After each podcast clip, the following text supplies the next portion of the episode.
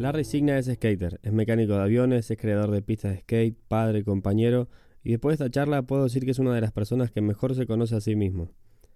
Alguien que estuvo cerca de fútbol, pero por saltar demasiado se dio cuenta que era por otro lado. Una consistencia brutal en sus convicciones, tan grande que aplacó cualquier miedo a la incertidumbre, a caminos que no resonaban, que no acompañaban este camino de certezas tan importantes como trabajar con su padre a seguir evolucionando en el skate. Una charla que viaja desde los mismísimos inicios de su pasión por el skate en Buenos Aires hasta la Patagonia misma, donde hoy reside el mejor skatepark del país, Made in Larry junto a una banda tan apasionada como él con el skate. Dale play y empapate de una vida de pasión a pulmón, Oli tras Oli.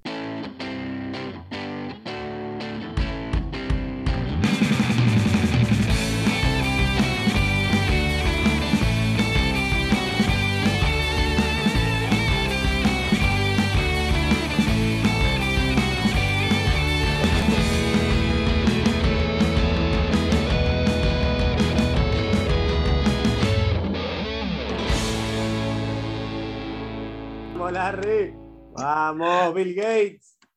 No voy a creer. Llamen a Bill Gates. Dale que se dio al final. Qué grande, Larry. Bueno, vamos a arrancar. Así que, ¿qué te hace sentir vivo, Larry Signa? Fa. Y bueno, eh, yo creo que, que nací de la panza me hace sentir vivo todo. Ya hace un tiempo. Eh, no, está bueno eh, no planificar nada eh, y, tener aventuras en este lapso de vida, ¿no? De decir, bueno, esto es lo que me lleva adelante y, vamos con esa. Cuando se corta esa, viene otra y así. No, me lo planteo mucho, sino es como el día a día. Casi en, casi en todo lo que hago es el día a día. Y eso te hace sentir un poco vivo. Te puedo hablar de la familia, te puedo hablar de, no sé, salir y conectar con la naturaleza o cosas así, o simplemente laburar. Pero me parece que, ¿qué es eso? Es eso de, bueno, despierto, salgo y empieza a girar. Eh, no un día más, son todos diferentes, pero eso es lo que me hace sentir vivo, estar en el ruedo, tratar de conectar todo el tiempo con, con esas necesidades de que te va alimentando. Un poco eso. Qué bueno. ¿Cuándo te diste cuenta que, que eso era un poco también lo que te motivaba, el estar ahí como siempre, ahí en puntita de pie, siempre listo para, atacar, qué va a venir ahora, qué tengo que hacer. Claro, em, bueno, trato de que esa incertidumbre sería de, cómo uno no planea nada, pero se van dando las cosas, eh, lo vengo haciendo hace un montón. Nunca, nunca planifiqué algo, decir, bueno, yo quiero vivir de esto, yo voy a estudiar para esto, o, me enfoco y, es por acá. No, no, es bastante incierto eh, la forma en que me manejo. Em, no me vuelvo loco, pero sé que otras personas se organizan de otra manera. Eh, y así se me fueron dando las cosas, qué sé yo, o sea, de, estar en esto de primero de cuando sos joven tenés que ir a estudiar y vas a estudiar y lo das todo. Eh, bueno, a mí pasó algo, algo loco que fue cuando dejaba la primaria y me metía en la secundaria, es conocer el skate. Y ahí medio que, que, mezclé esta idea que te estoy diciendo, ¿viste? De decir, que fluya, ¿no? No me enrosco con las cosas. Eh, y bueno, ahí empecé, empecé a laburar, empecé a hacer un montón de cosas que, que cada vez me dieron más confianza en ese pensamiento, ¿viste? De decir, no, no, no tengo todo muy organizado. Eh, le doy para adelante y se me va acomodando el camino, un poco así. ¿Y nunca, nunca, nunca dijiste, uy, me tendría que organizar un poco más? O mirá, toda esta gente que lo hace diferente, porque ahora con tu, edad y demás es como, como que se afirman esas cosas, que decís, ah, bueno, por algo yo siempre fui así, porque me funcionaba, pero también porque lo sentía como atrás, como diciendo, bueno, es por acá. Porque ahora con, la edad uno se da cuenta que uno ya sabe cómo es y ya sabe cómo las cosas que hizo y las que no hizo, pero siempre en algún momento como que uno dice, uy, pero es por acá, no es por acá. Entonces la pregunta esa va para ese lado, pero quiero meter el hilo grande de esta charla por el medio, que es tu enorme y caudalosa pasión por el skate. Entonces, Ahora ahí me diste el pie justo con, con el de la primaria a la secundaria que descubriste el skate, que no es el descubrir el skate eh, en los 2000 o en el 2010 o en los 90, sino es descubrir el skate en una época que no estaba en la tele, no estaba en ningún lado, solo estaba en la calle o en una revista que te mostró un amigo. Así que eh, contame cómo fue esa, la llegada del skate en esa época y como para, como para que la gente que está escuchando esto, que tiene menos de, 20 años, 25, entienda. Igual, claro, tal cual. Eh, bueno, yo en la época de la primaria siempre me gustó el deporte y mi viejo jugaba mucho a la pelota, ¿viste? Eh, tenía un vínculo muy de fútbol y el club y todo, entonces como que siempre me arrió para ese lado, ¿viste? Y jugué a la pelota un montón de tiempo, jugué un par de clubes, ¿viste? Y justo en una edad que que me pasaba esto, estaba terminando la primaria, había hecho un montón de cosas con mi viejo a nivel fútbol y, una anécdota, cagate de risa, yo cuando jugaba la pelota todos me decían, todos me decían, vos saltás mucho para jugar a la pelota, tenés que poner los pies más firmes, tenés que poner los pies más firmes en el piso, porque si no, no, estás muy en el aire, qué sé yo. Y eso después lo pensé en el sentido de que capaz que el fútbol no era para mí, ¿viste? Tenía que buscar otra cosa. Eh, y ahí cuando dejo la primaria y me toca entrar a la secundaria, eh, allá en Ciudad Vita, eso fue por el año 87, yo tenía 12 años. Eh, y esto, esto del skate ya me había llamado la atención un poco por mi hermano, que tenía una prima que en el año 86 tuvo la suerte de viajar a Estados Unidos y ella apareció con una Santa Cruz impresionante, con ruedas hoy, de otro futuro, una cosa que.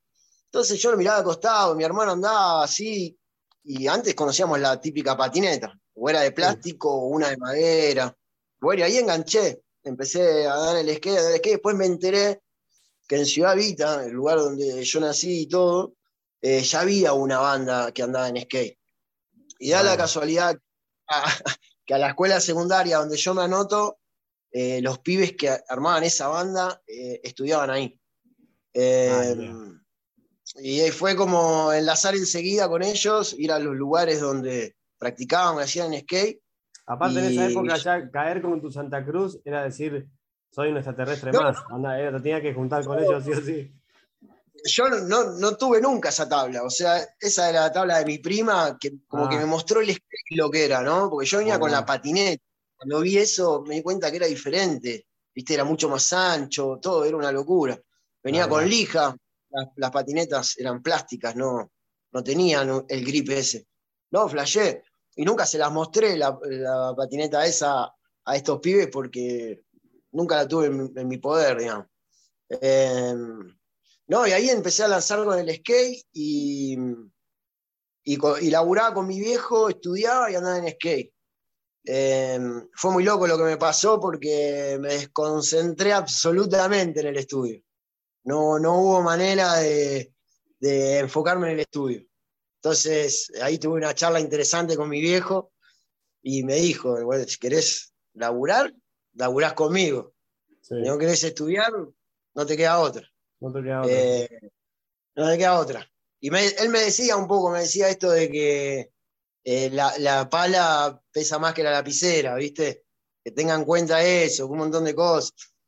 Y, mi viejo, la verdad, es, es técnico aeronáutico, arregló aviones toda su vida, eh, ya jubilado y todo. Entonces, como que mi técnica de estudio fue él siempre. Estuve siempre al lado de él, aprendiendo, aprendiendo, trabajando. Yo he pasado por todo, Marian, he, trabajado de todo en la, en la vida esta. Eh, pero lo hice para poder seguir andando en skate. Vamos al tema del skate de nuevo, porque eso, toda esa vuelta me llevó por el hecho de que yo me sentía tan bien andando en skate, que no era un deporte, que no era algo de moda, que, que era una expresión absoluta de lo que te puedas imaginar al juntarse con los pibes, al no haber materiales, era una locura, era como, che, y te sale esto, y probemos esto, y probemos lo otro, ir y copiar conseguir un video, esa época de los videos no, no, no era fácil, no, no, había nada, no había nada. Pero los pibes que estaban en Ciudad Vita, era un grupo que se llamaba la EBS, que significaba Evita Brigada Skate. Eran unos pibes reunidos y que ya andaban con todo, ya andaban con todo. Entonces eh, empecé a conectar un poco con ellos. A lo que voy, de, que era como algo, era una tribu, ¿viste? Era una, una cultura de tribus, era más allá de que vivíamos todos en la misma ciudad, adentro de esa ciudad había distintos barrios, entonces hoy en día los skaters está todo bien, vos viajás a cualquier lugar del mundo y tenés un contacto inmediato con la gente que anda en skate. Eh, pero en las épocas anteriores era medio dagger el skate. Era tal cual como la película, ¿viste? Era eh, que unos venían y te robaban la rampa que habías armado, otros eh, el que no andaba en skate y tenía el skate ese nuevo impecable y capaz que se lo sacaban, capaz que pasaban esas cosas, o sea, hoy en día está todo bien con el skate, cómo fluyó, pero antes era como una tribu que no cualquiera estaba de ahí adentro. O tenías que andar bien o te tenían que aceptar por algo, pero era bastante dagger la movida del skate, mm. no... Hoy en día sí, está todo bien, está todo bien con la gente del centro. Yo me acuerdo de Ciudadita, vamos a patinar al centro nos tomábamos dos bondis, llegábamos al centro, y si nos cruzábamos con alguien y los conocíamos, teníamos la mejor, pero si no lo conocíamos, ¿viste? ¿Ustedes dónde son? ¿Qué hacen acá? Siempre así, ese roce medio de, de, barrio, sí, Sí, territoriales. Eh, cada uno defendía su espacio, su spot para andar, sus rampas. Yo después me terminaba siendo amigo de todos, pero a mí me robaron rampas, yo me armaba barandas y las dejábamos en un lugar escondidas y no estaban, y los mismos pibes la estaban usando en otra parte del barrio. Eh, eso estuvo buenísimo, fue como una cultura de, que no era así nomás entrar en los grupos estos, y uno tenía ganas de entrar porque veía que había progresión de ese lado. Los pibes andaban fuertes, andaban con todos, tenían material, tenían revistas, aparecían cosas, viste, que, y empezamos a conectar y empecé a armarme de todos esos materiales que, primero la amistad de los pibes y mm. después, bueno, un montón de cosas. Yo sabía manejar herramientas, mis manos, todo, por lo que te decía que estuve laburando mucho con mi viejo y capaz que hay pibes que andaban con todo, pero no, no eran vagos, no se armaban las rampas. Entonces, yo de que tengo razón, de que empezando en skate, yo creo que pasó un año y ya no quería ir a la calle a patear cordones, sino quería tener mi rampa, quería tener mi baranda en la cuadra, le, metía mucho a, che, pero ¿con qué nos podemos divertir? Y hagamos esto, y inventábamos, inventábamos rampas. Así que eso fue un poco como me fui metiendo en esa época, eh, que no había tanto para ver, pero sí costaba meterse en los vínculos ahí en medio de, los barrios. Encima, en una, en una edad clave también, porque ¿qué tenía? ¿11, 12, 13? Yo tenía 12 años, a fines del 87, a mitad del 87, mirá, eh, yo era re fútbol, como te digo antes. Argentina sale, Argentina sale campeón en el 86. Y ahí fue como que cerré un vínculo con el, tema del fútbol, ¿viste? Eh, vi a Argentina campeón, fuimos al obelisco, festejamos, todo aquello, y yo, sin, sin, sin planificarlo mucho me di cuenta de que ahí había cerrado una etapa de algo que estuvo buenísimo, pero yo cuando conocí el skate, mi necesidad fue andar todo el día arriba del skate. Eh, y ahí se me abrió, se me abrió un poco más la calle, se me abrió un poco más de, ir a conocer, de esto de no, de no estar estudiando. No es que nunca estudié, estudié, pero siempre dediqué al laburo para poder tener tiempo a andar en skate. Qué loco, ¿cómo fue la transición ahí en la parte familiar? Porque por lo, por lo poco que me dijiste de tu viejo, sé que, sé que, fue un señor que, también tenía como la palabra justa, ¿no? Porque si te dijo eso, lo de la pala y la virome, en una frase. ¿eh? En, una en una frase te dijo un montón, y creo que debe haber sido un poco así. Em, sí, sí, es buenísimo, qué sé yo. Él, él, la vio venir y después, cómo se acepta un poco el skate en mi casa fue como eh, no había forma de luchar de que yo vaya a la escuela y que deje la patineta, era como una calle en contramano, eso no, iba, ¿viste? Mm. Entonces, de alguna manera, eh, allá en Buenos Aires había cursos que en un año dabas dos, ¿viste? O sea, hacías segundo y tercer año en un solo año, y qué sé yo. Entonces, había un debate en casa de que, che, el nene, el nene no estudia, el nene no hace nada.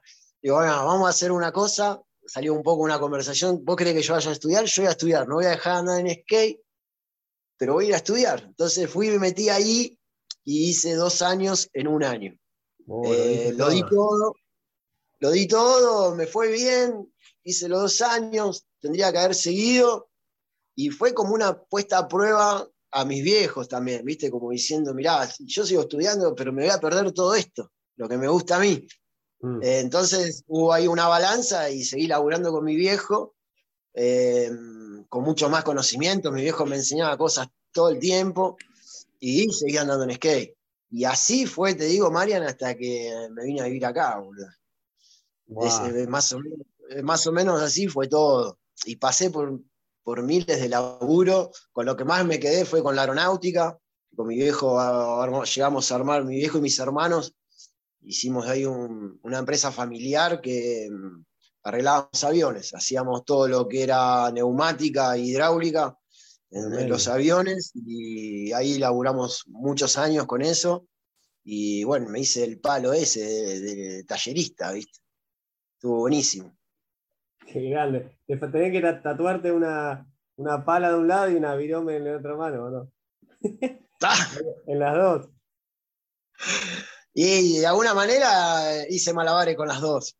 Por eso, por eso, lo digo, como que ah, veo un poco tu, tu, trayectoria y fue un poco de las dos cosas, porque también a veces lo que pasa cuando uno decide estas cosas, más en esa época, decir, no, yo voy a hacer skate, y tu papá dicen, ¿qué? ¿Qué vas a hacer? ¿Skate? ¿Qué es eso? Onda, todavía más alejado de la realidad que ahora. Eh, claro. Entonces ahí es como que es un, es un paso súper importante porque tenés que demostrarle a tu familia que vos podés hacer todo lo que quieres. Mira, yo quiero patinar y estar seguro de que, hey, yo quiero patinar con 12, 13, 14 años. Que, claro. Que, todo el mundo le juzga a los adolescentes. No, no, tienen ni idea. Pero también ahí hago el link con el principio que me decís de, de que la incertidumbre, al final la incertidumbre es, es no creer que no tenés ninguna certeza de nada. Pero vos tenías certezas de un montón de cosas tenías la certeza enorme que te gustaba, que te, que te apasionaba el skate y de que no, no ibas a, a, estudiar algo, lo que tenías que estudiar, que es cinco años de secundaria, pero sí ibas a estudiar todo lo que venga de la mano de tu papá y lo que venga de cualquier otro lado. Está buenísimo porque habla un montón también de todo tu camino hasta ahora y de tu seguridad, con la seguridad con la que atacás la incertidumbre. Eh, sí, ahora que, lo pones sobre la mesa, yo creo que es un poco eso, es ir para adelante con... Yo creo que eh, está llena, la vida esta está llena de desafíos. Yo creo que fueron todos desafíos los que estuve superando hasta ahora. Ni hablar de la pista, que ya en algún momento vamos a hablar de la pista. pero, eso está, acá eh, esperando caer. pero yo, yo en, en, casi todo fueron desafíos. No, no hubo nada que que me digan, bueno, vos tenés espalda, atrás tuyo está todo esto, anda para adelante que te va a ir bien. Em, sin mirar mucho lo que tenía en la mochila, encaraba igual, ¿viste? Em, sabiendo que tenía herramientas como para, qué sé yo, nada, de ser chico y salir con el auto de mi viejo y si, si tenía algún problema lo tenía que resolver solo, qué sé yo. Eh, esas cosas me dieron seguridad a la hora de hacer los movimientos un poco así eh, me manejo en esta vida, con seguridad y también me gustan los desafíos. Eh, más, más en un ambiente donde con el skate fue medio loco esto de, construir la pista de Bari, porque eh, es como te dije antes, yo de chiquito siempre me hacía mis propios módulos para andar en skate. una vez me llegó una revista que, que vi barandas sobre palos de luz y cosas así, y en, el barrio encontrás, salís a dar una vuelta y encontrás eh, chatarra como para hacer módulos. Y, lo hacíamos, y tres años andando en scale, esta EBS, los pibes que eran reunidos, miraban como diciendo, ah, mirá, a este guachín, a este loquito, como se, como se hizo esto, vamos a la patinar a su rotonda. Y yo veía a los pibes que venían a patinar a mi rotonda. Y yo para mí eso ya era tocar el cielo con las manos. Estos pibes vienen a mi casa a en skate, son monstruos. Yo lo estuve buscando durante tres años, ponele, ¿viste? Era, era una locura, pero así se fue dando todo con el skate. Fue como, nunca me quedé cruzado de brazos diciendo, uh, che, qué lástima, no tenemos una rampa, o no, no, vamos, agitemos y después vemos, que yo, nos sale mal, nos sale mal. Eh, tengo fotos por ahí, una de las primeras rampas también eran con clavo, no había nada para hacer una curva, ponías maderita, más maderita, más otra maderita, así, y le ibas dando la forma. Eh, la verdad, y todo eso fue enseñanza re, zarpado. me decís, eh, ¿cómo hiciste para construir el skatepark? Y yo creo que todo eso tuvo que ver como para sentirme firme a la hora de, meterme en este desafío, ¿no? De una. Ahora, ahora que me contás, que obviamente la, pregunta del skatepark, vamos, vamos a hacer un capítulo sobre eso, la, la charla seguro.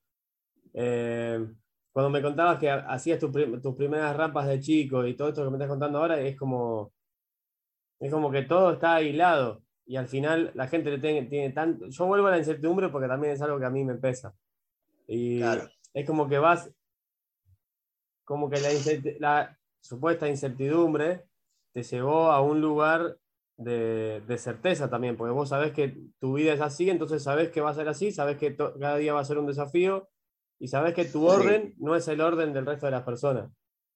Ahí, ¿querés que, que la esencia del skate, al ser un desafío todos los días, con cada truco, con cada cosa que quieres hacer, por eso, por eso fue esa conexión tuya con el skate, porque era, era como que iba, iba tan unida a tu esencia que, dijiste, uy, esto acá hay algo que me nutre todos los días, no es que me nutre cada seis meses, sino todos los días es una tras otra, una tras otra. Tal cual, sí. Yo creo que eso me, cargaba las baterías, porque mm, es como te digo, Marian antes no, no estaba mirado como un deporte ir a andar en skate. Lo que sí levanta la autoestima al 100%. Entonces, yo en mi, en mi, en mi grupo de amigos de mi misma edad, eh, no es por nada, pero ellos seguían evolucionando en el estudio. Y seguían y se egresaban y seguían y seguían y abandonaban el skate porque ya el camino del sistema, de alguna manera, eh, no, le sacaba tiempo el skate para sus estudios. Entonces, ¿qué hacía yo? A mí me iba tan bien con el skate, porque laburaba con mi viejo, que yo sentía esa progresión adentro del skate. Y progresión y desafíos, todo. Eh, en Ciudad Vita siempre había gente nueva que se enganchaba con el skate. Eh, hubo años re difíciles que fueron en los 90 cuando ya eh, no había pistas, eh, después hubo invasión de pistas de nuevo, pero en un momento no hubo pistas, muy poca gente andaba en skate. Entonces en Ciudad Vita conectábamos con dos o tres que más o menos estaban como yo, eh, algunos más grandes y otros más guachines, más chiquitos. Entonces yo estuve como, como que te diga, cuatro o cinco años cambiando de generaciones. ¿Viste? Era re loco. a todos le pasaba a todos le pasaba lo mismo, o sea, conocían el skate, se copaban con el skate, seguían estudiando, lo abandonaban al skate. Entonces yo no me quedaba con ese grupo, iba a buscar a esos los que tenían set de andar en skate, de que estaban reservados. Yo volvía, capaz que volvía 20 casilleros para atrás, pero no me importaba, seguían andando en skate con gente que estaba motivada, más allá de que sean más chicos que yo, y, eso alimentaba que yo ya sabía hacer rampas de otras maneras.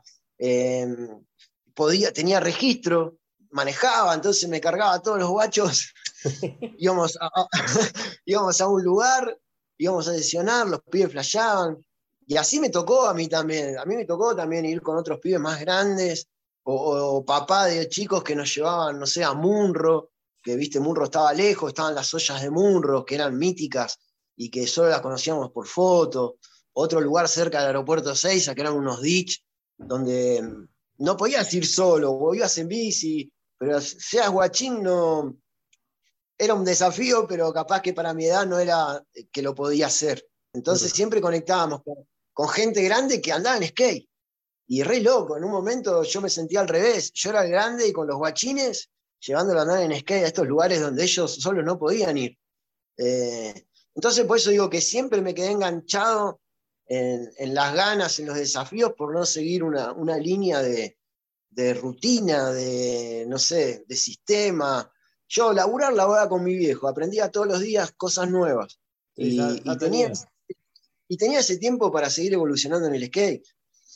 Que esto es lo que te decía antes de la autoestima y cómo, capaz que en el vínculo de estudio de pibes de mi edad y qué sé yo, no te digo que eran malos, pero capaz que me bajaban el dedo también, porque yo era el que no estudiaba o estaba todo el día en la calle, lo que veían ellos de, su lado, ¿entendés? Está claro, está clarísimo. Eh, entonces, un poco eso también, cuando yo me subía arriba del skate, hacía, tra, tomá, yo me siento re bien, hago boli, me gusta hacer esto, y volvía contento a mi casa. Mi, viejo me decía, bueno, mañana tenés que hacer todo esto de laburo. No me importa, lo hago. Lo hago porque ya el día anterior me había llenado tanto que no tenía problema. Y así creo que fueron todos los días, todos los días hasta ahora. Sí, en, un momento también fue, después de tantos años, en la adolescencia obviamente es más difícil, eh, progresar más lento, pero después ya eras un, skater que la, pisaba fuerte. Eras uno, uno, ahí estabas en la...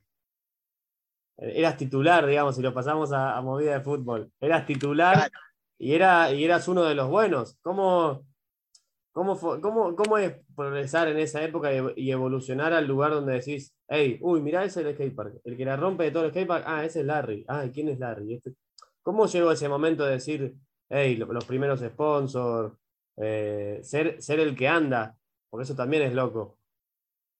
Eh, sí, entiendo. Em, bueno, en la, ciudad eh, había varios lugares de street para andar antes que tengamos así como un lugar, como un skatepark. y costaba mucho viajar también, porque em, el ojo de la tormenta estaba en capital, como para llamarlo de una manera. Sí.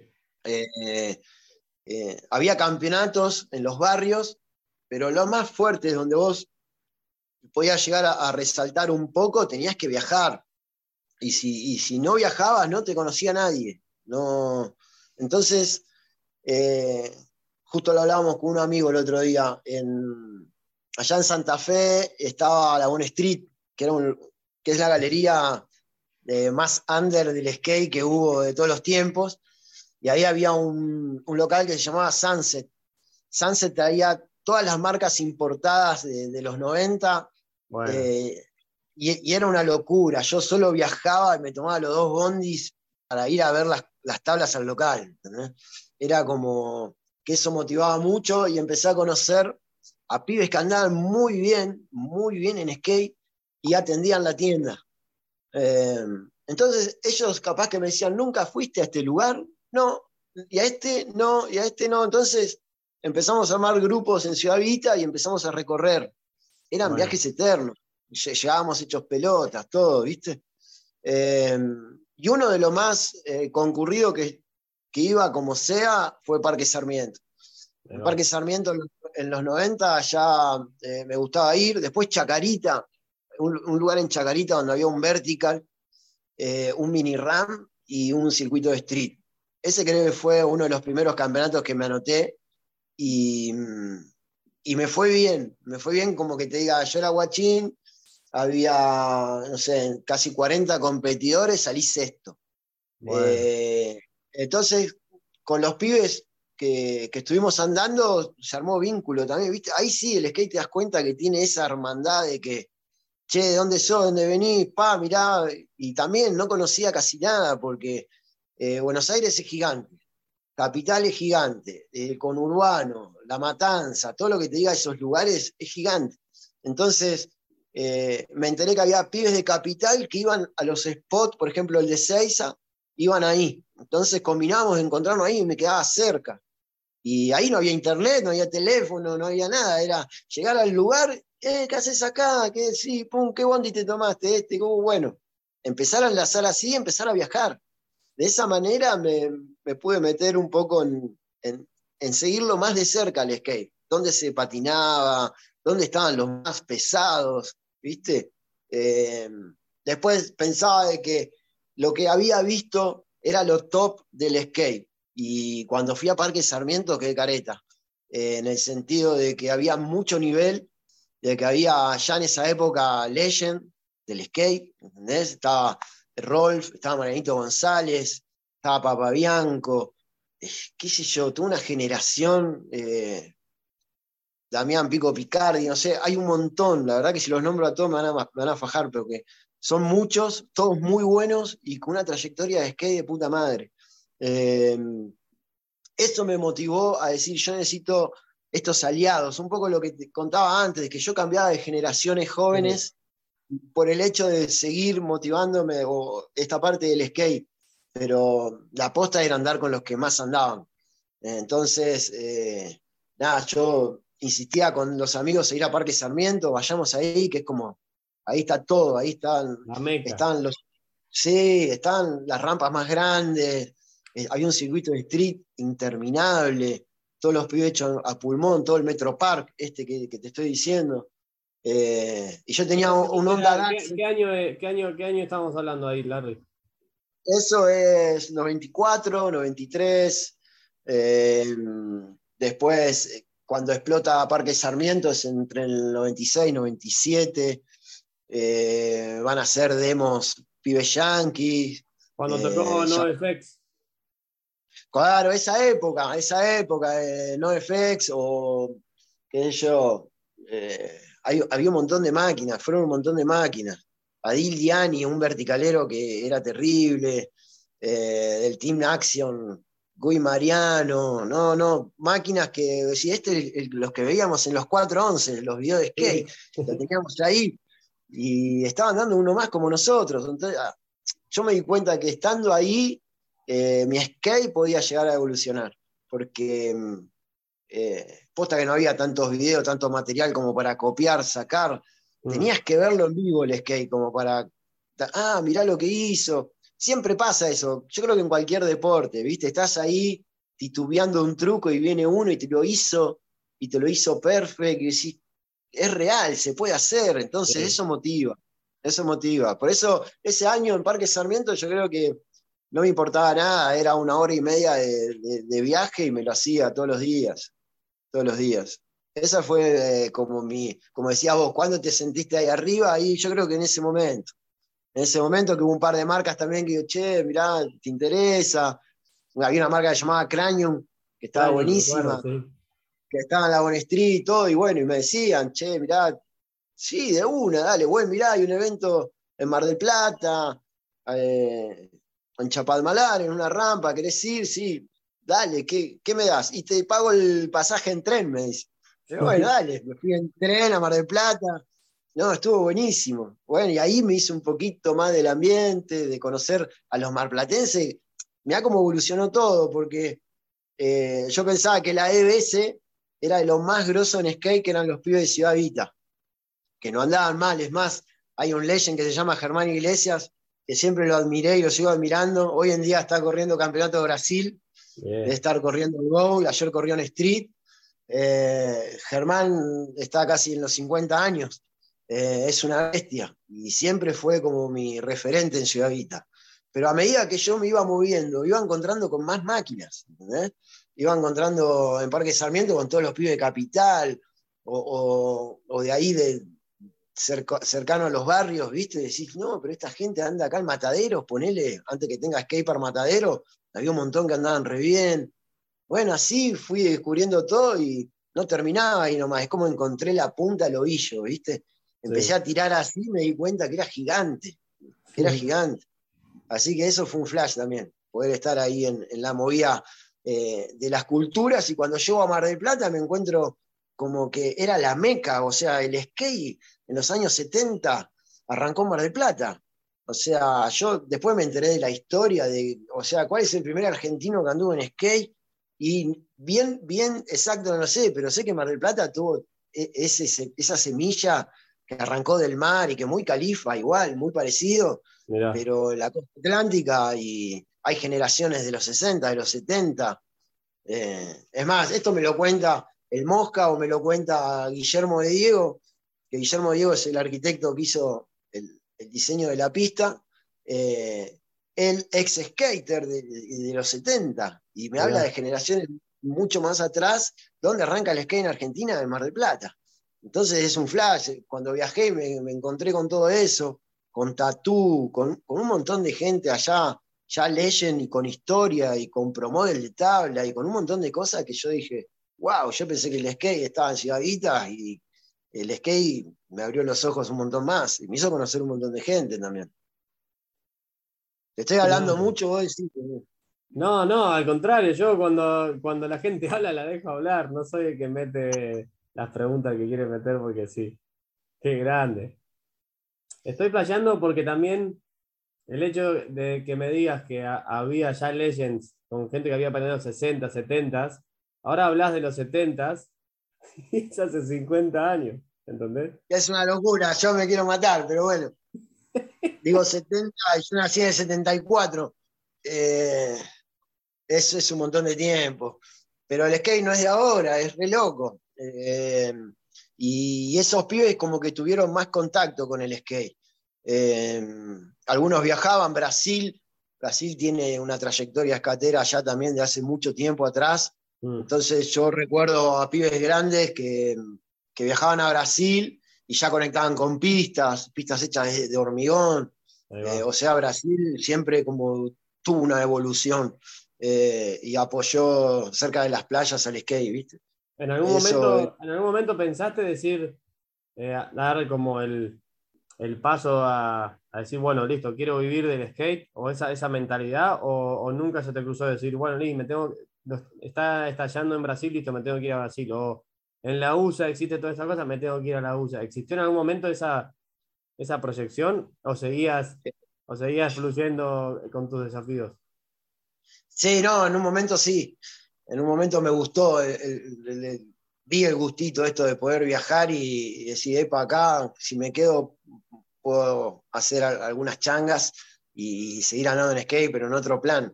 Em, pero me pasó medio de grande, la verdad.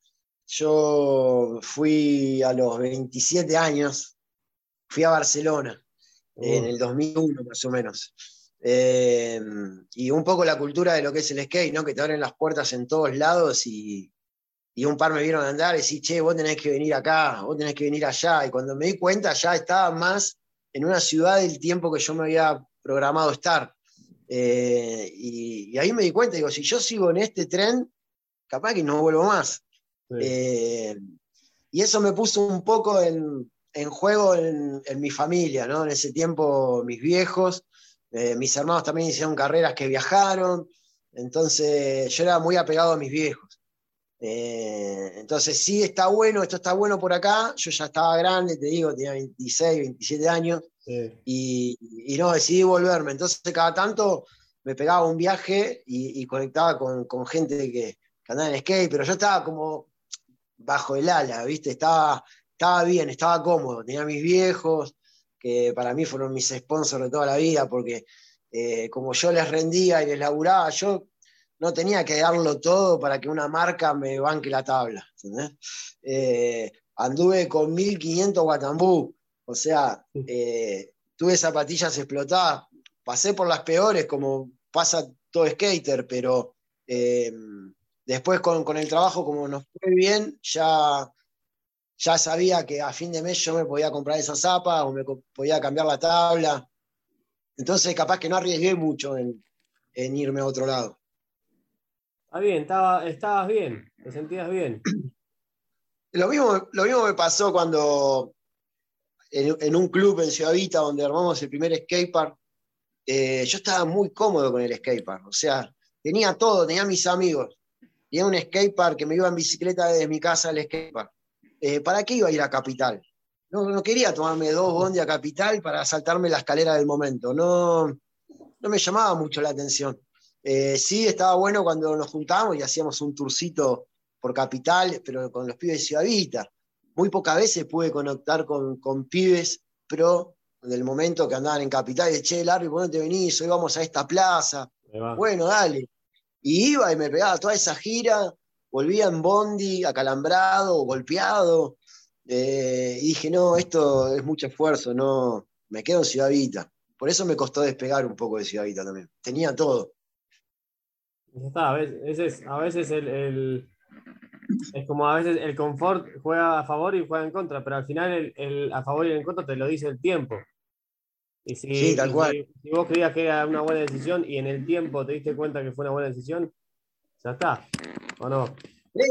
hoy, en día yo no sé si vuelvo, si mezclo bien y barajo de vuelta a ver si me sale la misma mano. No sé si me sale la misma mano.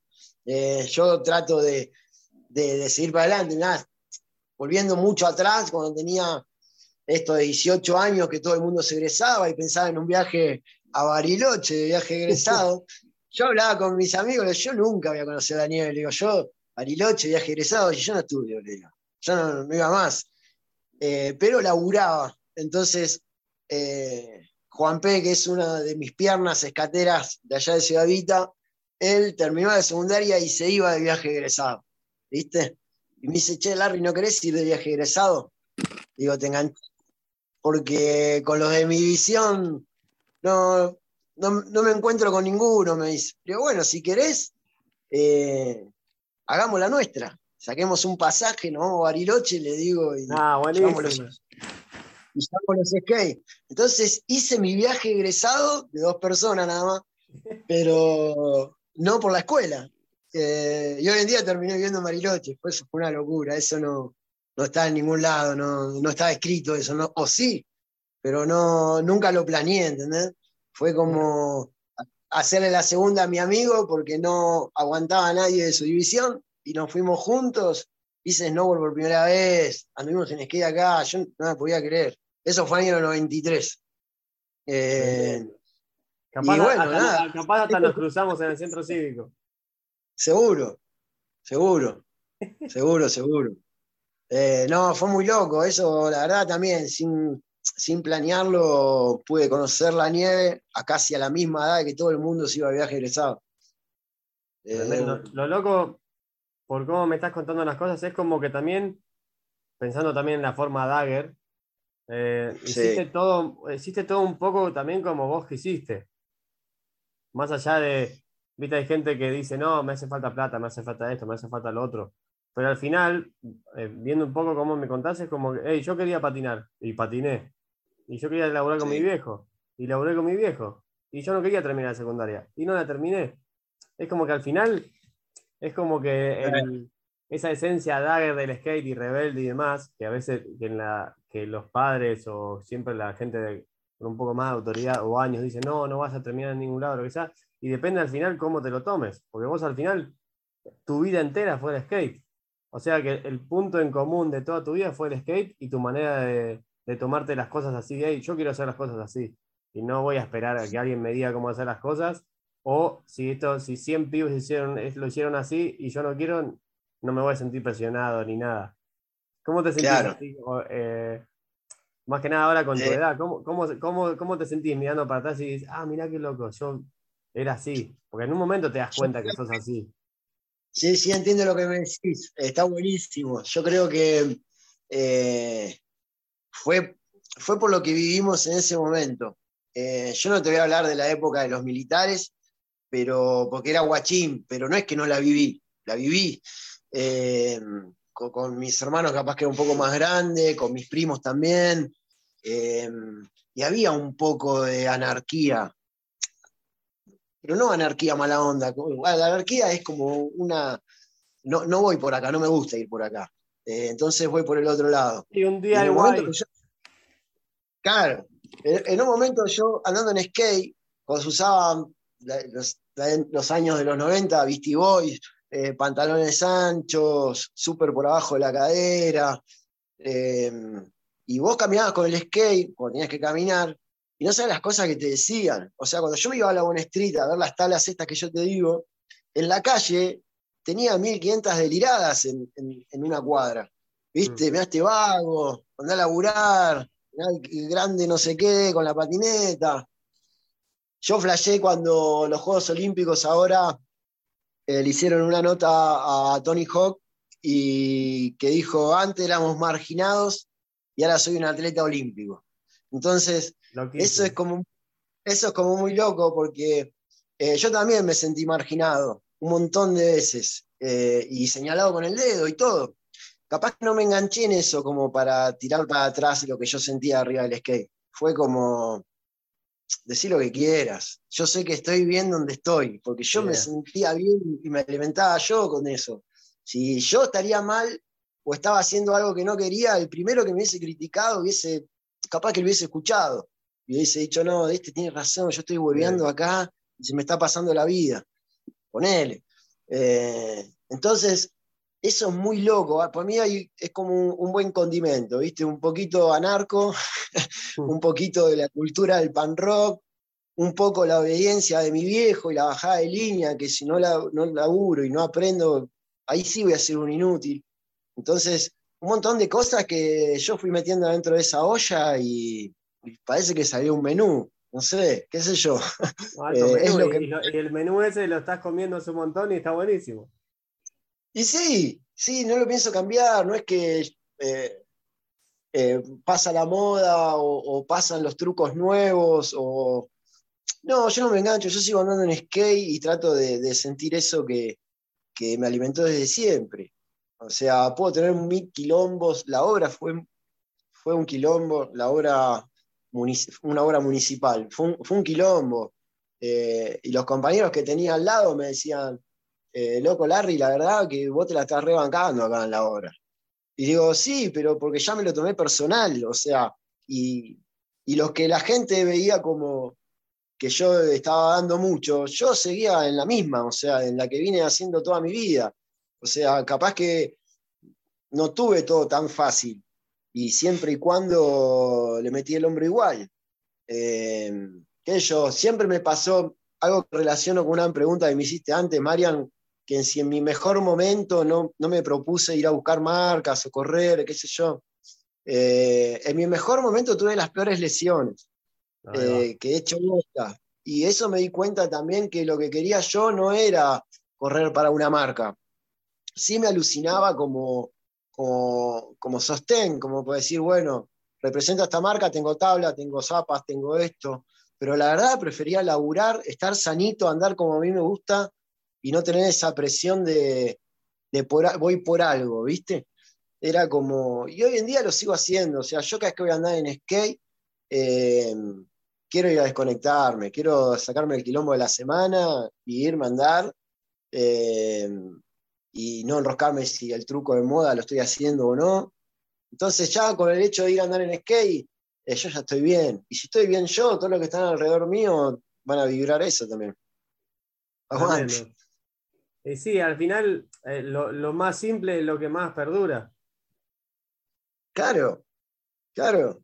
Yo no, no, o sea, siempre tuve desafíos, pero no muy enroscados. Cuando ya algo me aburrió o, no tengo herramientas como para abordarlo, no, no me enrosco, me bajo y digo, no, esto yo no lo sé hacer directamente. Em, pero bueno, nada, el skatepark fue eso, ¿viste? Fue eh, dar toda mi experiencia y mi paciencia. Soy bastante de paciencia cuando quiero hacer algo que, quiero destrabar o me gusta. Entonces soy meticuloso y, trato de mechar todas esas cosas para que salga lo mejor posible. Démosle, un poco de, marco a, lo del skatepark para así la gente empiece a entender un poquito, la gente que no tiene ni idea que no, es que explicarle un poco también desde dónde nace la idea del skatepark y después cómo termina. No importa si estamos hablando 15 minutos media hora o una hora más sobre este tema. Pero creo que es un capítulo súper importante, más ahora que yo no sabía todo esto que me estás contando, todo el, pasado, cómo empezaste todo.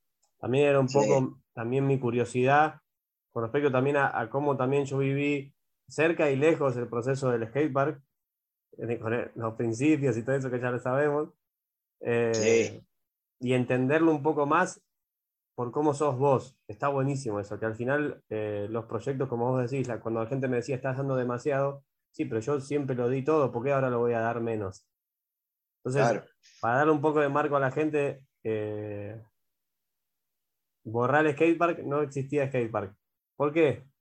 ¿Por qué un skatepark en Bari? Y ahí encima, ahí, ahí nace ¿Por qué Larry en Bari? ¿Qué haces en Bari? El hombre de ah. transición.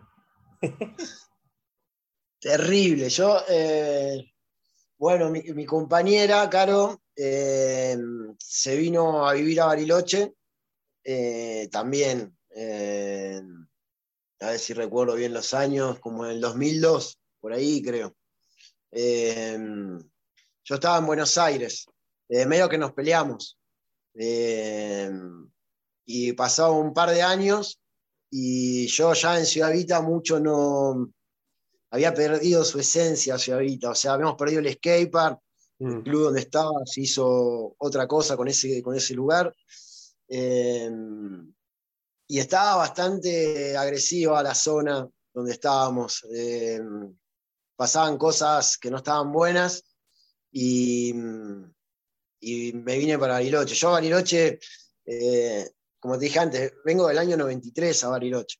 Cuando conocí el snowboard también, eso fue otra peli que, me voló la peluca, que no podía creer. Em, y me sentía muy bien combinándolo con el skate. Eh, así que siempre mi corazoncito fue como diciendo, vamos a la nieve y Bariloche, vamos, vamos, vamos, vamos. Eh, tenía un par que hacían la segunda que tenía el mismo bichito que, me había picado a mí. Eh, y me terminé viniendo en el 2003 o 2004, ya me vine con, con Caro, Caro ya estaba acá, compartimos alquiler, todo, y bueno, es el día de hoy que seguimos acá con los niños y todo, pero Compartiendo que voy, como 20 años, ¿no? Sí. De más. Ya me podía haber armado la casa con todo ese alquiler. Pero bueno, se, le pidió un montón, estuvo buenísimo toda esa parte.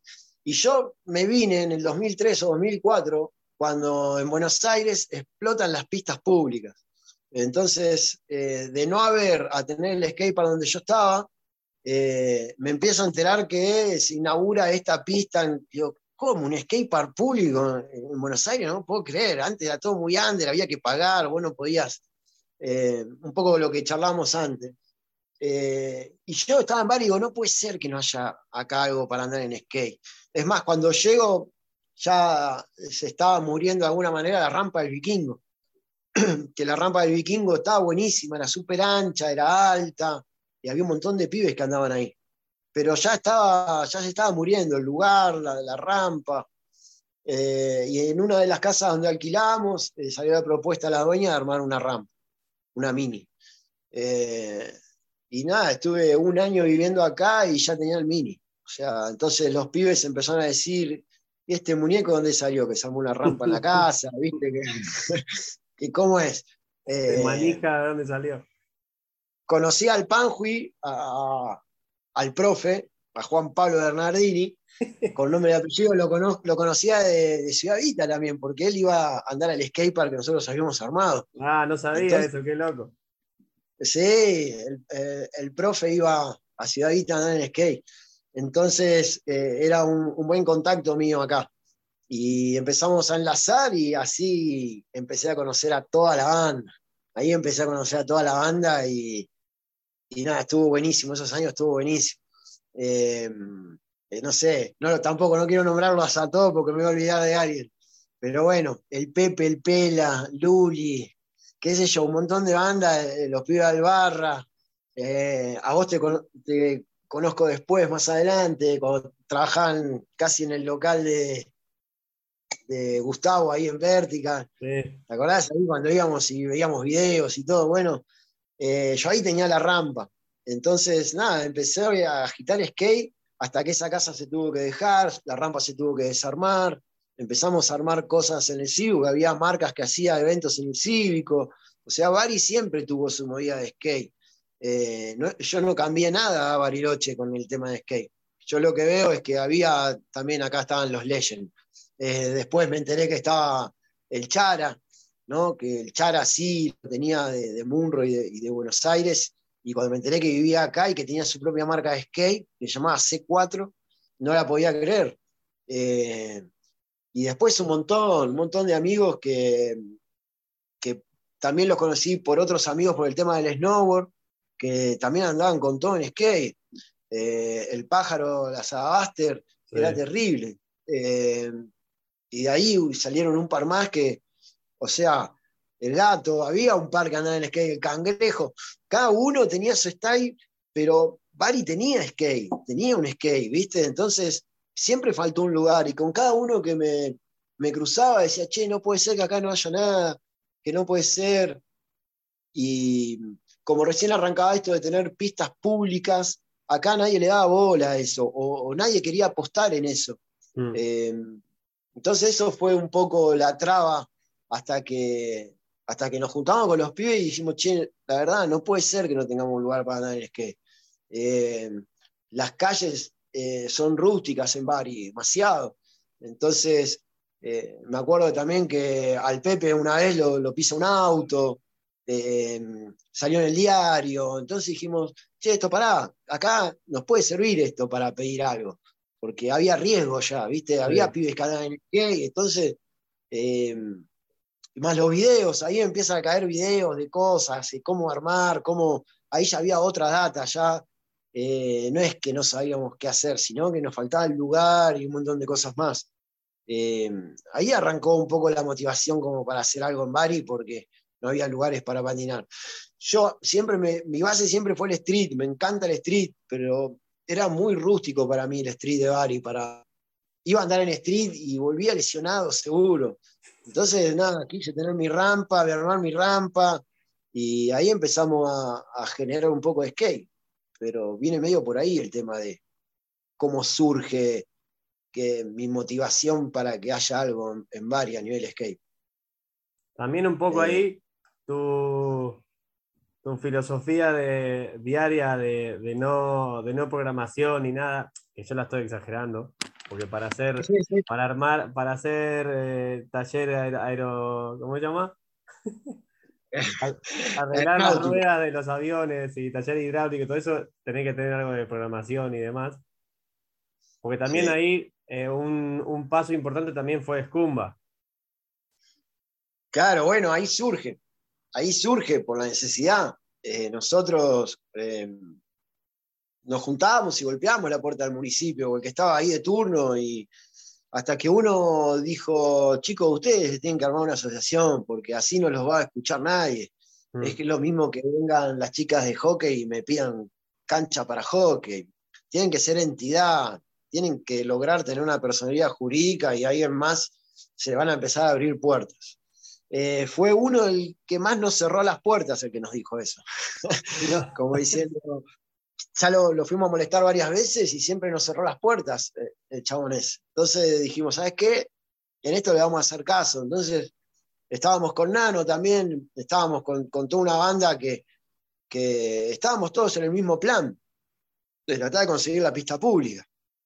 Y, y bueno, ahí estábamos con Rodri, con Luli, el Gurdu, toda una banda que, ahí necesitabas vocal, suplente, para armar una, asociación, un montón de gente que, que tampoco eran todos tan maduros como para tomar algo en serio y decir, esto lo llevamos y lo hacemos.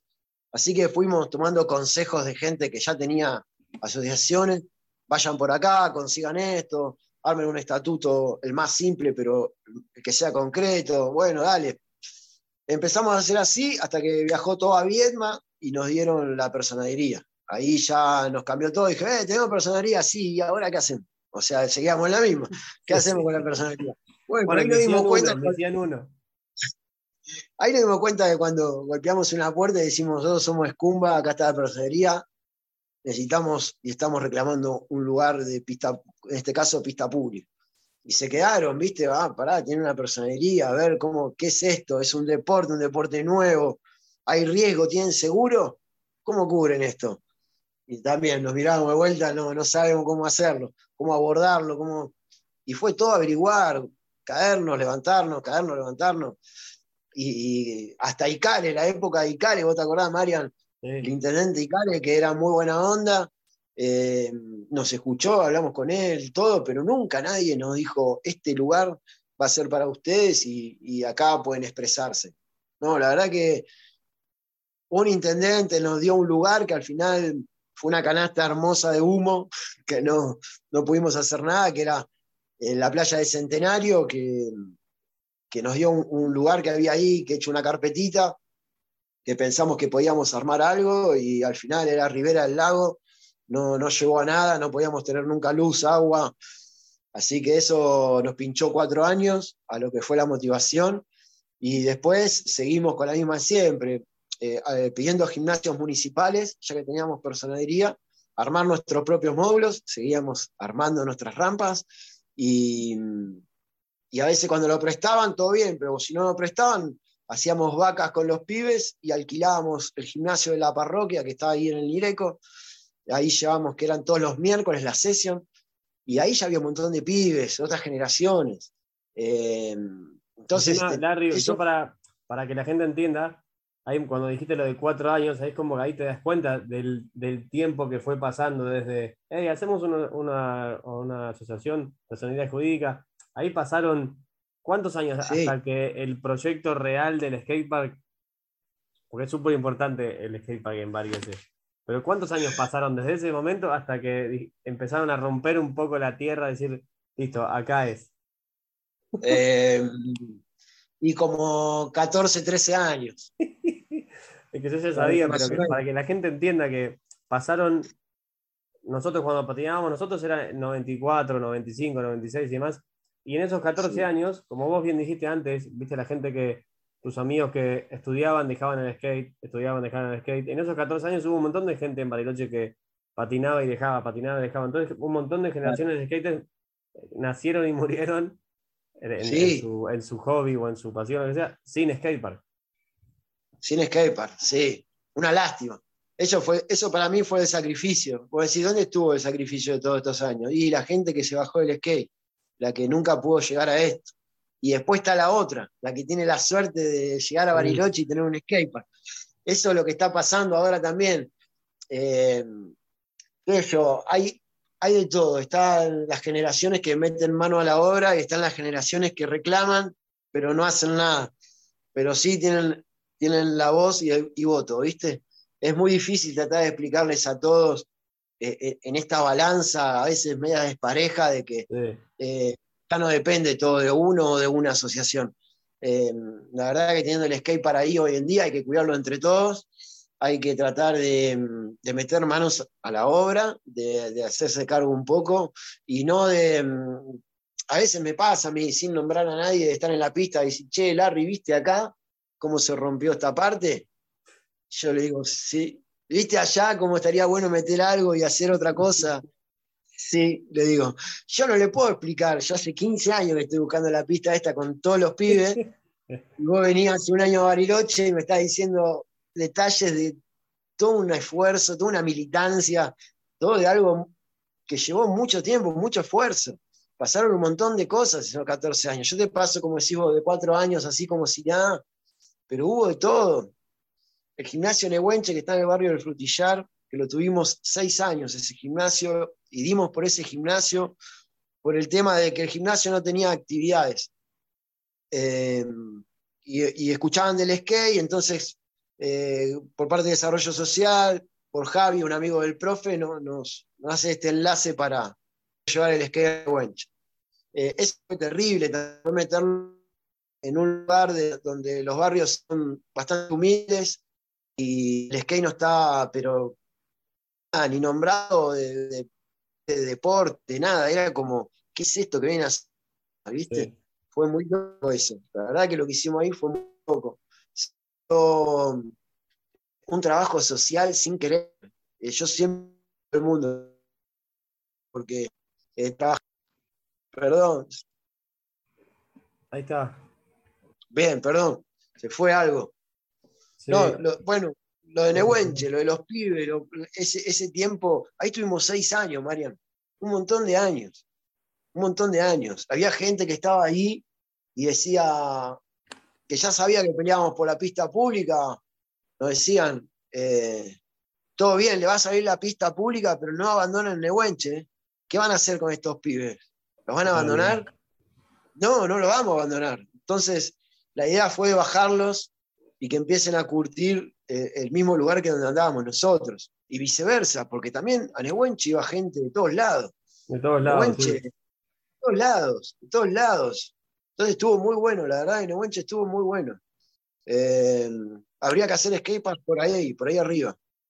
Tengo, tengo una pregunta acá que en un audio y creo que también es necesaria. Ahí va. Mm. Escucha, ¿eh? A ver. Soy Marcelo Bejanele de Mosca.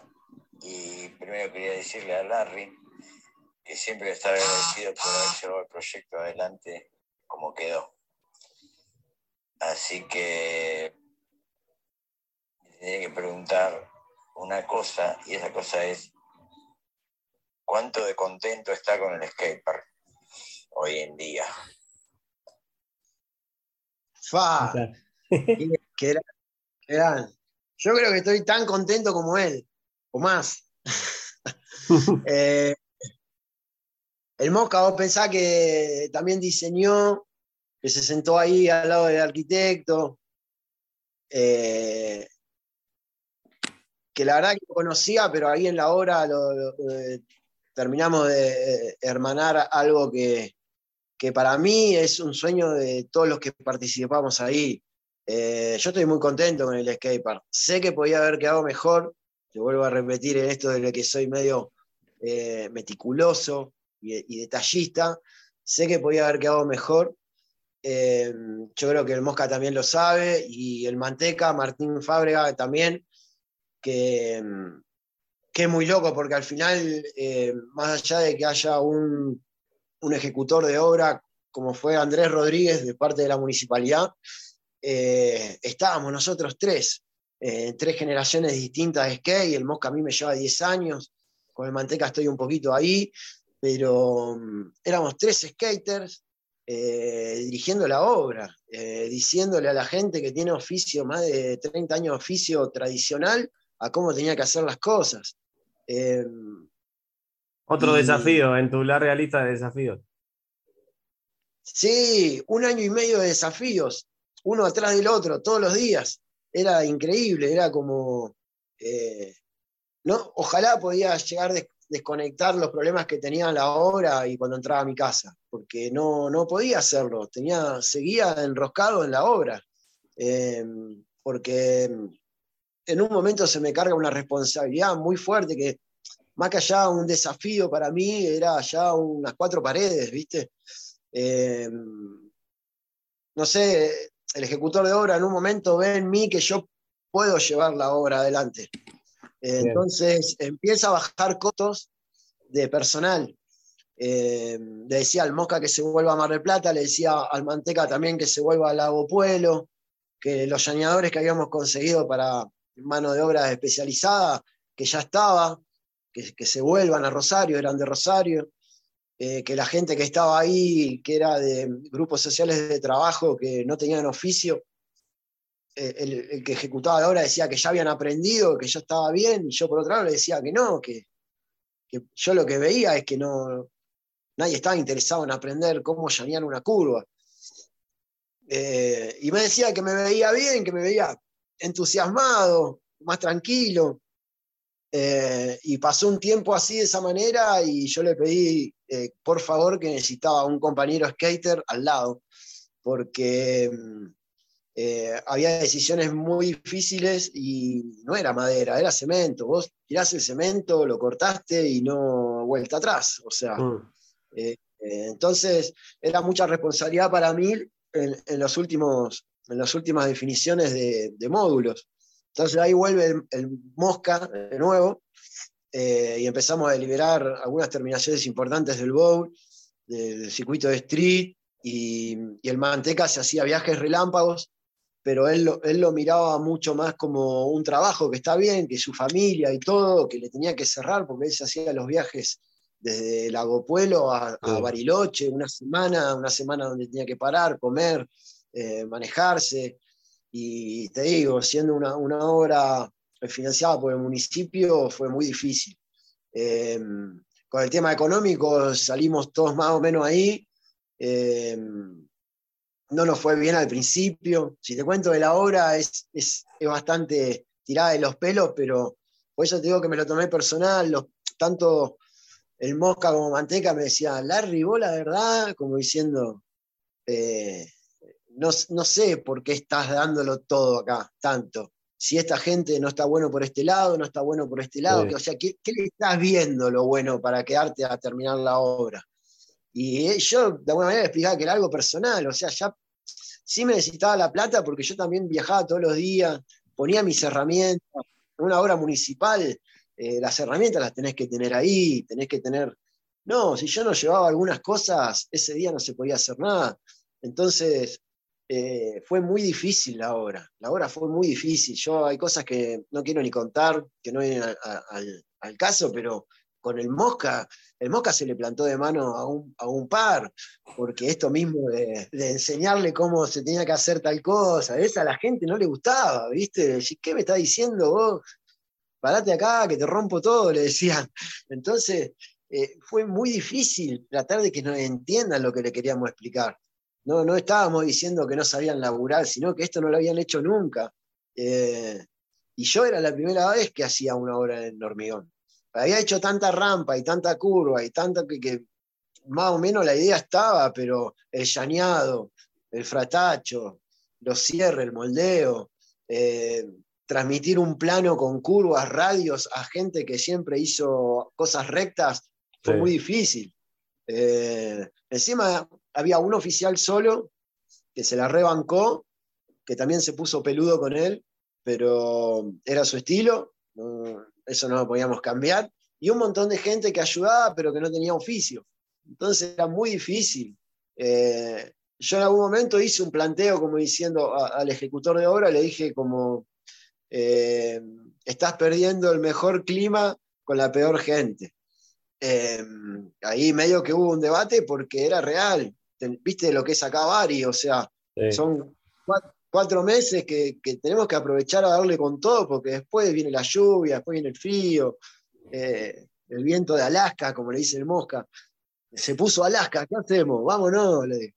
¿Qué yo? O se puso Alaska, ¿qué hacemos? Y quedemos, no, ya, ya estamos acá, nos quedamos. Eh, o sea, quedarse con los llaneadores. Eh, no sé, Marian, ir ocho y media de la mañana, que el camión de cemento llegue a las nueve y media, que se vayan todos a las seis y que te quede vos y dos más hasta las cinco y media de la mañana.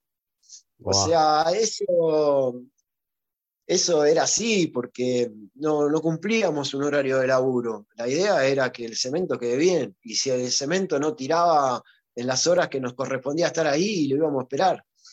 Eh, a mí me pasó algo muy loco que fue mm, cuando pasa lo de la pandemia y que nadie podía estar en la calle, en Bariloche no podía estar nadie, faltaba muy poco para terminar la pista, muy poco. Eh, pido permiso como para terminarla, me dijo, no puedes estar con nadie, nadie te puede acompañar, tenés que estar solo. Oh. Eh, y quedó el oficial este con un par de ayudantes y yo. Y íbamos, y tenía que terminar atrás de las capillas, que son las dos tazas esas que están ahí en el bowl. Eh, y esa gente se iba a las 6 de la tarde y yo me quedaba solo. Me ayudaban a cargarlo con cemento, todo, pero el que lo tenía que llanear era yo, que había aprendido ahí en la obra, no es que, que, lo sabía hacer como oficio. Eh, entonces lo llamaba a Rodri o lo llamaba al profe y le digo, che, necesito que me vengan a hacer la segunda necesito que me vengan acá a acompañar porque estoy regalado, le digo. Son las dos y pico de la mañana con una luz así, un reflector, con mi balde de cemento, con la llana y dándole y esperándole, con frío, con todo. Entonces, capaz de caía el profe, yo le decía a la gente, necesito permiso para que puedan circular. No, no le podemos dar permiso. Entonces, los pibes arriesgaban también, se tenían que venir de noche ahí a hacerme la segunda. Y así, de esa manera, terminamos las últimas cargadas de, de llaneadas del, del skatepark. Con la pandemia quedó el skatepark listo para usar y no se podía andar en la calle. No había nadie que lo, que lo esté usando. Yo hacía publicaciones así, ponía la foto, todo listo, eh, desolado, esperando a que lo vengan a usar. Una locura. Eh, te, te, salto un tema al otro, pero el skatepark fue tomado. El skatepark nunca se inauguró. El skatepark no tiene una inauguración oficial. El skatepark eh, lo tomaron los pibes. Eso estuvo buenísimo. Eh, yo pedía por favor al principio que en los bordes frescos que ellos no veían que yo la noche hacía o, tal, que no los usen.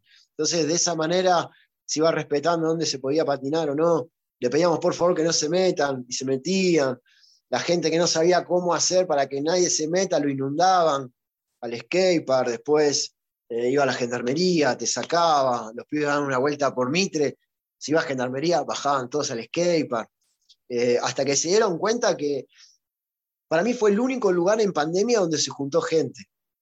Entonces no le quedó otra al municipio que habilitarlo de esa manera, liberarlo. Tenía unas rejas, abrieron las rejas, chao, tierra de nadie, va, de los pibes, tierra de nadie, no, pero no lo podían controlar. Los pibes, imagínate la sed y el hambre de skate que había, que en plena pandemia lo único que le importaba a los pibes era ir a la calle con el skate.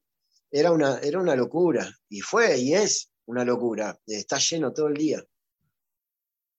Increíble, yo cuando veo, nosotros vivimos la, época centro cívico, eh, veredas hostiles, todo hostil, y ahora tener, para mí y mucha gente más que le estuve preguntando, casi el mejor skatepark del país, con la mejor vista, en Bariloche, es como, es un, es un sueño hecho realidad, y, pero también los sueños se hacen a base de estas cosas, a base de trabajo súper duro, que no se ve, o, no se contó, o no se comunicó, o lo que sea, pero hay un montón de trabajo atrás que la gente nunca se va a enterar. Y que ojalá que la gente escuche esto y, que se entere un poquito de lo que fue el sacrificio, porque eso al final no es un sacrificio solo de, ah, sí, me pagaron esto, hice mi trabajo y se terminó. No, es tu vida, men. Y fue un año y medio de, de que papá Larry, marido Larry, no está, eh, tiene horarios de cualquier lado, y me imagino que de todos lados también como que, te, que piedras no faltaban, como para decir, listo, ya fue todo, ¿o no? Sí, sí, eso, eso también alimentó un poco. Mirá, vuelvo a la, charla del principio cuando te hablaba que, la gente te marginaba por cómo te vestías o cómo andabas en skate o cómo, por el estilo de vida. Bueno, yo creo que en un momento, en pleno invierno, eh, había gente que señalaba con el dedo y tiraba piedras. Eh, y eso medio me alimentó también, me hizo un poco más fuerte también. es como, no sé, Marian, como que te diga, estás andando en snowboard y te vas a hacer un backside 3 y se te para uno al lado y dice, si a vos no te sale el backside 3, ¿qué vas a hacer? ¿Vas a tirar el backside 3? Eres un gallina, McFly. Bueno, a mí me pasó eso, ¿viste? La gente decía, no, la obra se paró, esto no lo terminan más, eh, la gente se fue, esto está abandonado. Eh, bueno, nada, eso, eso es capaz por no contar los procesos que tenía la obra en ese momento. Eh, no, se conseguían todos los bordes metálicos ¿no? galvanizados, no se conseguían acá en hubo que se, tardó un montón, después se mandaron a rolar todos los caños. Todo eso eh, no se ve en la obra, eso está en los talleres, en metalúrgicas, eh, luchando con los materiales, porque no es que solo fue muy loco, te abro un poquito más cómo fue el, cómo se da esto de que nosotros terminemos ejecutando la obra, porque una cosa es Larry, el Mosca y Manteca van a hacer un asesoramiento de cómo se construye la pista. Y otra cosa es que la hagamos nosotros. Eh, la constructora iba a estar apadrinada a esta obra, eh, se baja, el apadrinamiento no, no resiste con, un dólar que se fue pico no sé cuánto, se baja de la obra y, deja en donación eh, casi todo el hormigón de la obra. Eh, pero ellos tenían constructora, la constructora iba a estar, iba a haber una constructora, gente especializada en, doblar hierro, en cortar cemento. Bueno, eso desaparece. Entonces, cuando desaparece eso, desaparece la dirección en obra, se desaparece, em, eh, ¿cómo te puedo decir? Eh, la buscas correctos de materiales. no es un cemento normal, es un cemento tal, la piedra tiene que venir así, todo, todo lo, armado, las planchadas con la llana, no es así nomás, no es hacer un plano inclinado, esto tiene esta forma. O sea, todo eso lo fuimos viendo ahí en obra y haciéndonos cargo nosotros. Entonces, eh, uno de los primeros que vino a dar unas vueltas fue el Chuis Maneiro de Lepard, de Quilmes. El Chuis anda en Vertical hace mucho tiempo. Eh, y él dijo, es, la verdad que es una obra ejecutada por el municipio, pero hecha con skater. Y te notas la diferencia en las terminaciones. Se ve que hay muchas obras a nivel de Argentina que el municipio da con un plano, con un diseño, y para no pagar a skaters pensando que son unos vagos o, no tienen el conocimiento como para hacer la pista, lo, realiza con, con, gente del municipio. Y ahí es cuando las pistas salen mal, porque no están en el detalle de cómo tiene que estar el coping, o por si por las juntas la ruedita de 60 milímetros pasa bien. Entonces son un montón de factores que uno que tiene oficio tradicional lamentablemente no lo ve. Entonces nosotros a ponernos en firme, porque tuvimos peleas internas adentro, poniéndonos en firme nosotros, diciendo, no, esto tiene que ser así, no, porque yo lo hago así, está bien, vuelvo a hacer así, pero lo que estás haciendo es un skatepark y para el skatepark tiene que ser de esta manera. Hasta que aceptaban eso, pasaba todo un chicle que era, era un bardo, siempre fue un bardo. Entonces, eh, hoy en día que esté la pista como está, yo creo que fue un esfuerzo de, la gente que estuvo ahí adentro muy importante y algunos que a lo último eh, se dieron un poco. Se dieron un poco el brazo, bajaron su postura, se dieron cuenta que lo que veníamos transmitiendo era lo que realmente necesitábamos y no necesitábamos solo llenar un gajo de hormigón y irnos a mi casa y que mañana sea otro día. Mm. No, necesitamos eso de que pase bien la ruedita. Por eso te digo, y el Mosca lo debe saber también, y el Manteca también, hubo un montón de cosas que si hubiese quedado en nuestras manos, la pista hubiese quedado mejor. Eh, nosotros amamos el reciclaje, a mí me gusta reciclar todo. Ahí había una pileta, vos sabés, Mario, había una pileta con, una estructura de losa así, de hierro. El, ejecutor de obra no quiso tirar nada de eso. Dijo, con esto vamos a hacer la pista. Y eran bloques así gigantes de cemento que cuando querías hacer un replanteo de algún módulo y clavar una estaquita, te encontrabas con esa piedra ahí abajo y no podías hacer nada. Eh, era, eh, fue muy difícil la obra porque a vos te dan la, playa, la arena para moldear algo y vos te divertís, lo haces bien. Ahora yo te doy todo un terreno que no puedes ni meter una estaca como para hacer un replanteo y vas a sufrir, vas a sufrir porque no te va a quedar bien como está el plano a lo que estás bajando en planta y así un montón de cosas. Entonces eso Larry, ¿qué, te llevaba a, poder, eh, ¿cómo decirlo? ¿Qué te llevaba a, que, tanto sufrimiento no, te, no aplaque tus ganas? ¿Cuál era el, objetivo? ¿Qué te llevaba a estar a las 2 de la mañana con una luz acá con un poquito chiquitito haciendo el alisaje, lo que sea? ¿Qué es lo que te motivaba a vos al, al final del día a decir, listo, hoy me tengo que quedar hasta las 5 de la mañana, mañana también, pasado también, eh, la gente me abandona, no, está, este que sí, este que se fue. ¿Qué te motivaba ahí, Larry? Eh, no, yo creo que, sí, ahora que me lo, pongo a pensar, son varias cosas desde, el inicio cero, desde los 12 años capaz.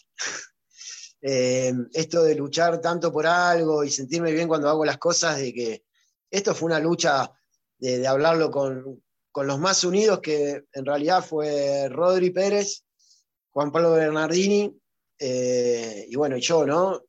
Por los tres últimos que quedamos en el fondo del frasco fue algo que nos juntábamos, yo, pobre, ellos, como no pudieron estar muy adentro desde la obra, yo le contaba todos los problemas o todo lo que vivía día a día, y decía, no te la puedo creer, Larry, no, uh, qué traba esta, y qué vas a hacer, y qué sé yo, tanto en lo económico, con mis herramientas, en lo psicológico, en, llegar a mi casa con todos los problemas de la obra y tener más problemas hogareños. yo creo que me llevó, me llevó esto de, de llegar a la meta, ¿no? de tomármelo muy personal. Porque si hubiese vibrado como el mosca, hubiese vibrado con el manteca, yo el día que me retrucaron algo que no me gustó, hubiese cargado todas mis herramientas, chao, nos vemos, terminarla como sea. Pero la iban a terminar, y ¿sabes cómo la iban a terminar? La iban a terminar mal, como hay muchas pistas hechas en Argentina, mal, con un fondo de presupuesto del pueblo, del Estado, de impuestos, de lo que fuese, eh, tirados a la basura. Eh, eso lo planteamos varias veces y, que le salga mal, que ya está, que, que le salga como le salió otra obra que él había hecho, ¿viste? Eh, y yo no me lo podía permitir porque estuve en el minuto cero de la obra. Sin ser contratado, ya estaba en la obra. Porque un día pasé por la pileta y vi que un camión estaba tirando relleno en la parte más honda de la pileta. Y en el relleno había madera, había caños de PVC, había basura. Entonces, ¿quién está a cargo atrás de esto? Tal persona che, estás haciendo lío, le digo, estás tirando todo esto. Ya me estaba metiendo. ya empecé a hablar antes sin saber que yo iba a estar metido en la obra. Eh, por eso digo, fue muy personal. Y yo creo, voy a usar la palabra, pero es amor, no queda otra. Yo creo que es amor al skate, a mi estilo de vida, a lo que me forjó con valores que hoy en día los puedo transmitir sin, sin titubear, qué sé yo. No sé, eso me, parece que, fue lo que más me impulsó a no bajarme del ring. Qué lindo, me encanta. Es loco, pero es así, es así. Yo, eh, un montón de gente viene y me dice la mejor pista del mundo. Eh, para mí tenemos una, un skatepark postal. Tenemos un, un skatepark que está en un lugar único. Eh, eso es un montón, eso es un montón porque hay, hay detalles de diseño, pero casi todo el mundo que viene le gusta el skatepark. es más, a veces cuando alguien me dice, che, ¿te puedo decir algo del skatepark? Sí, más bien, le digo. Y capaz que me tiran algo que yo estoy esperando, lo, crítico, lo que veo yo, y me tiran una huevada, que no le doy importancia porque es una huevada, pero no tiene tanto impacto visual que no pueden llegar a, descubrir en, eh, en el diseño el error, ponele, ¿viste? Eh, y lo charlamos con el Mosca, lo charlamos con el Manteca y nos pusimos en acuerdo en varias cosas, porque nosotros sí mirábamos el diseño. Nosotros dijimos, mirá, esto podría haber sido así, pero teníamos la traba de arriba que no nos dejaba. Entonces, por eso digo, si hubiésemos tenido un poco más de libertad en decisiones, eh, hubiese salido mejor a nivel diseño, seguro. Acá tengo un mensajito que no sé qué será o no, porque le había pedido al Rodri una, pregunta para vos. Pero no sé qué. Voy a escucharlo primero a ver qué me dice. Espera. Ah, sí, bien. Es para vos. Está. Espera. Ahí va. ¿eh? No, sé, no sé qué va a decir. Espera.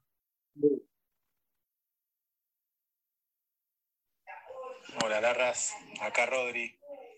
Che, contate cómo hacían los flatachos, las herramientas para, para alisar las, las transis del skatepark. Terrible. Eh, bueno, eso hoy por suerte en día la tecnología eh, googleás y encontrás. Eh, yo la verdad me hice amigo de varias páginas que construyen skatepark a nivel mundial.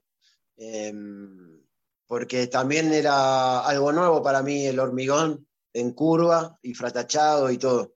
Entonces empecé a estudiar páginas, eh, sus utensilios de mano para manejar el cemento.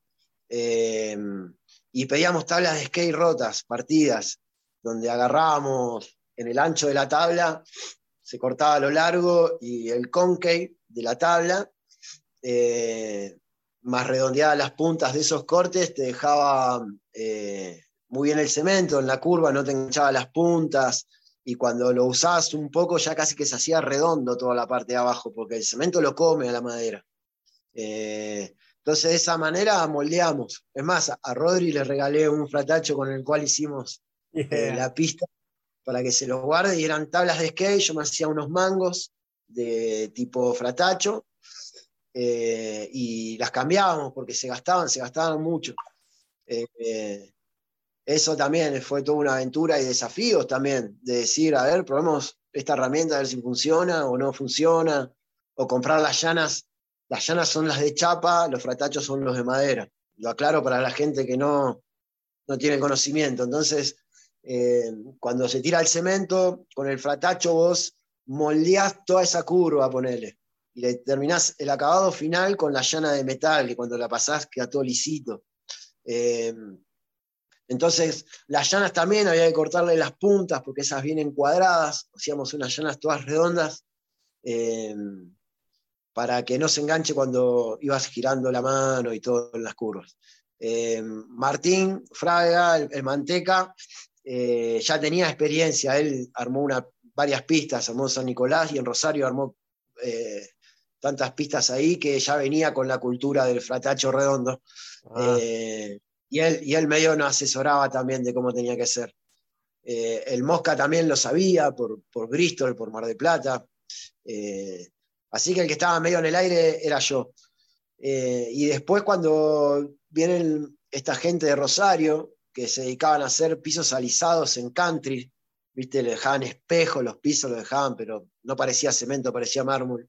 Eh, esa gente bajó mucha línea y a mí me, interesó aprender como todo lo que, lo que era nuevo y que me el bichito, eh, me, interesó y me, enseñaron, Charlie, uno de ellos, me decía, Larry, acá nadie quiere aprender, ¿cómo es? Nadie quiere aprender. Esto hay que aprenderlo, porque nosotros no vamos a ir y ¿quién lo va a terminar la pista? Vení para acá, ah. me decía. me llevaba y me, decía, así tenés que hacer, así pasalo, así hacerlo, así, tú. Y gracias a él, yo nunca imaginé que yo la pista me iba a quedar solo y fratachando paños grandes. Eh, en un momento me quedé solo haciendo un. donde están estas dos capillas, que son dos tetas, así, dos tazas. En el medio hay un cabezal que, tiene un piso y termina la parte de atrás de street. Eso me lo quedé haciendo solo y me había armado unos caballetes para estar colgado adentro del bowl. Eh, se me corre un caballete, me doy un palo, caigo como de dos metros, eh, se me cae el balde de cemento, y estaba solo porque era la época de pandemia donde no podía acompañarme nadie. y eso fue durísimo. Yo no pensaba en el palo, pensaba de que el cemento se iba a secar y no me iba a dar a tiempo de dejarlo bien como lo tenía que dejar.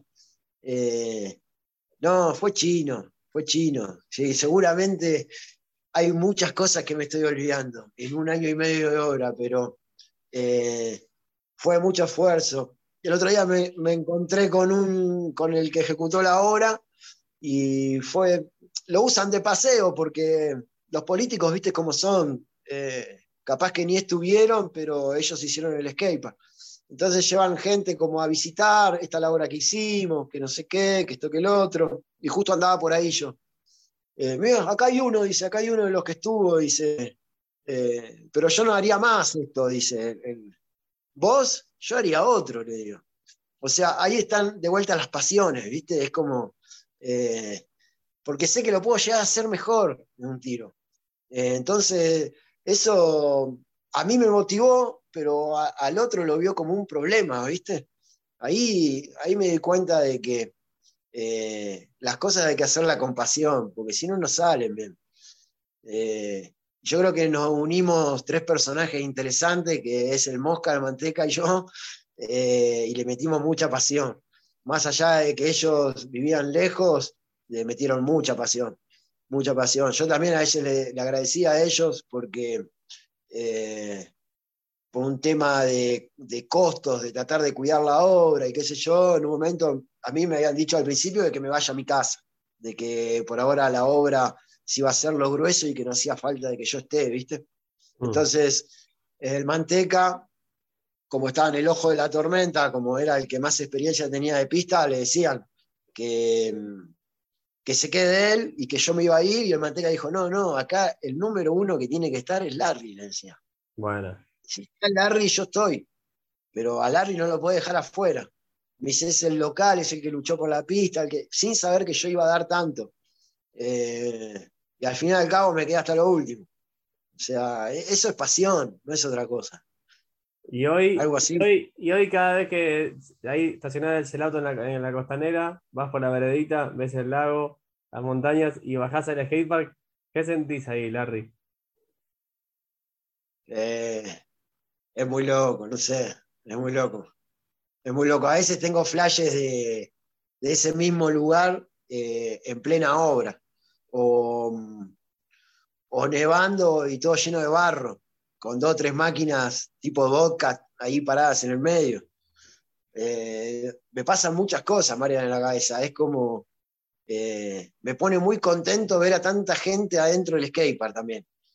Más allá de que respeten o no respeten, viste, hoy en día la gente joven es, muy youtuber, digo yo, viste, tienen todo hecho, no, hay poco esfuerzo de voluntad como para conseguir las cosas.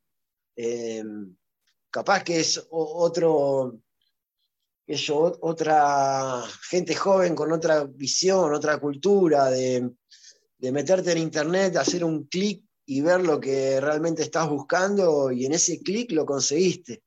Y si volvemos a antes, lo que hablábamos del skate o el truco que querías hacer, que no sabías dónde sacarlo, yo no podía hacer clic en ningún lado. Yo tenía que dar todo para ver si. Y esto mismo veo, ¿viste? De que el skatepark está lleno, lo usan con todo, eso me pone re contento, pero falta un poquito más de motivación. Esto es de todos, hay que cuidarlo entre todos. Es un lugar alucinante y, y nada, no se puede creer. La verdad que vos me decís, eh, de la pileta abandonada llena de mugre, eh, recoveco para algunos vagamundos, y verlo hoy en día como está, no, se me cae la pera así, está, no lo puedo creer. Encima ahora, ahora viene como que la etapa 2, Larry, porque es la obra hecha, terminado todo el sacrificio, y ahora ver, ver un poco cómo, cómo esa, esa pista eh, como que cobra una forma de imán gigante, más con Bariloche como destino, y vas a empezar, y como, como ya empezaste a ver, un montón de, de, skaters que vienen de otros lados, ya gente que, que, arma su viaje a Bariloche para ir al skatepark, nada más, obviamente con todo el resto, pero el skatepark es el destino número uno. Entonces, como esa etapa número dos también, creo yo, después de la charla que tuvimos, es como que te va, te va como a, a renovar un poco en esa, en esa suerte de, de, de salto en salto de las cruz que me dijiste que ibas a tener. Es como que ahora las cruz van a venir a vos es como que vos vas a estar esperando a la gente que viene con sus dos, tres amigos y viene al spot. Vos estás ahí con, la banderita, con el Panju y, el Rodri, diciendo bienvenido. Sí, no, pasa eso. Eh, ya hay, ya hay turismo, turismo de skate en Bariloche. Ya hay turismo de skate. Eh, hay hostel que están cerca del skatepark que eh, se enlazaron de alguna manera con nosotros y cada vez que hay fechas se llenan. Eh, los pibes no se pueden ir, eh, yo me voy a venir a vivir a Bariloche, me da el skatepark que hay, yo quiero venir a vivir acá. Eh, y bueno, es algo que, también nosotros lo sabíamos. A ver, tanto con Rodri o el profe sabíamos que iba a explotar. Capaz que la gente o políticos del municipio no creían en el deporte, ni lo que estaban haciendo, ni lo que estaban invirtiendo. Eh, para ellos yo creo que también fue un desafío. Eh, superó las expectativas directamente. Ellos eh, venían, el intendente venía cuando estábamos en obra y me decía, Larry, vos me tenés que prometer que acá este lugar con la escuelita se va a llenar de pibes. Y yo le digo, el lugar sin la escuelita se va a llenar de pibes. O sea, la escuelita es un plan aparte. Eh, como que les costaba creer que eso en realidad pueda llegar a tener un, eh, el funcionamiento que nosotros le planteábamos, ¿viste? Nosotros le decíamos todo el tiempo, esto va a explotar, va a quedar chico, va a tener que hacer otro. Me miraban como diciendo, yo no hago esto de vuelta, no, ni loco, ¿no? Esto, las obras municipales eh, no traen mucho público. Lamentablemente, ahora Bari le está cambiando un poco la, ficha, que está buenísimo, todo el paseo del este que hicieron, con bicisendas, troncos, juegos, plazas. Eh, eso es nuevo para Bariloche también. Eso, eso también cambió la ciudad un poco. Y llegar al skatepark por esas bicisendas o por esos lugares, llegas al skatepark y te quedas ahí, como dicen un par, es Barifornia. Es, es como, es una mezcla de lo que siempre quisimos ver y está ahí, está ahí, no se puede creer. Entonces, el político no, no, no lo veía, pero nosotros sí lo veíamos, sabía lo que iba a detonar esto, iba a explotar. Eh, a los mismos comerciantes en un momento le dijimos, che, traigan, traigan productos de skate porque va a haber un skatepark. No sé si entienden la relación. Skatepark, necesitamos productos. Y recién ahora, después de dos años, se están volviendo locos de dónde pueden sacar material, no sabes los, skate shops nuevos que hay, eh, un montón de gente. Para mí cambió la ciudad, mil por mil. Eh, en los kilómetros no veías a nadie con un skate bajo el brazo. Hoy hay chicas de 11, 10, 15, 18, en la parada de los colectivos esperando el bondi con el skate en la mano.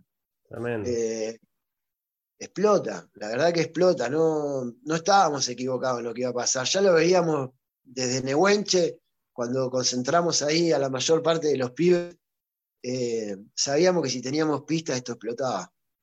Eh, y es lo que está pasando, hoy en día está explotando. Y eso que tenemos la traba de no poder viajar, si está vacunado o no está vacunado, de dónde venís, a dónde vas. eh, no está tan libre como antes. Y así todo explota. Y así todo explota. Ojalá se contagien algunos más y pueda haber más pistas por todos lados. Entonces, ¿cuál, cuál es el próximo desafío, Signa? Entonces. Tengo varios desafíos. Eh, con esto de la pista también, tengo que contar que, se me estira bastante la agenda, gracias a Dios, con el tema de construcción de rampas, porque yo siempre armé mini ramps o, rampas. Entonces, eh, esta chapa de poder haber estado en la obra eh, también dio seguridad a, gente que me llama para confiar en mí, en hacer una rampa, poner. Eh, por suerte estoy trabajando bastante eso, más allá que siempre estuve en la construcción, eh, de hacer rampas, no paro de hacer rampas. Eh, yo creo que Bari es una de las ciudades que más mini ramp tiene por todos lados, pero bueno, eso va un poco en, en, lo que transmite el skatepark. Yo creo que el skatepark transmite eso.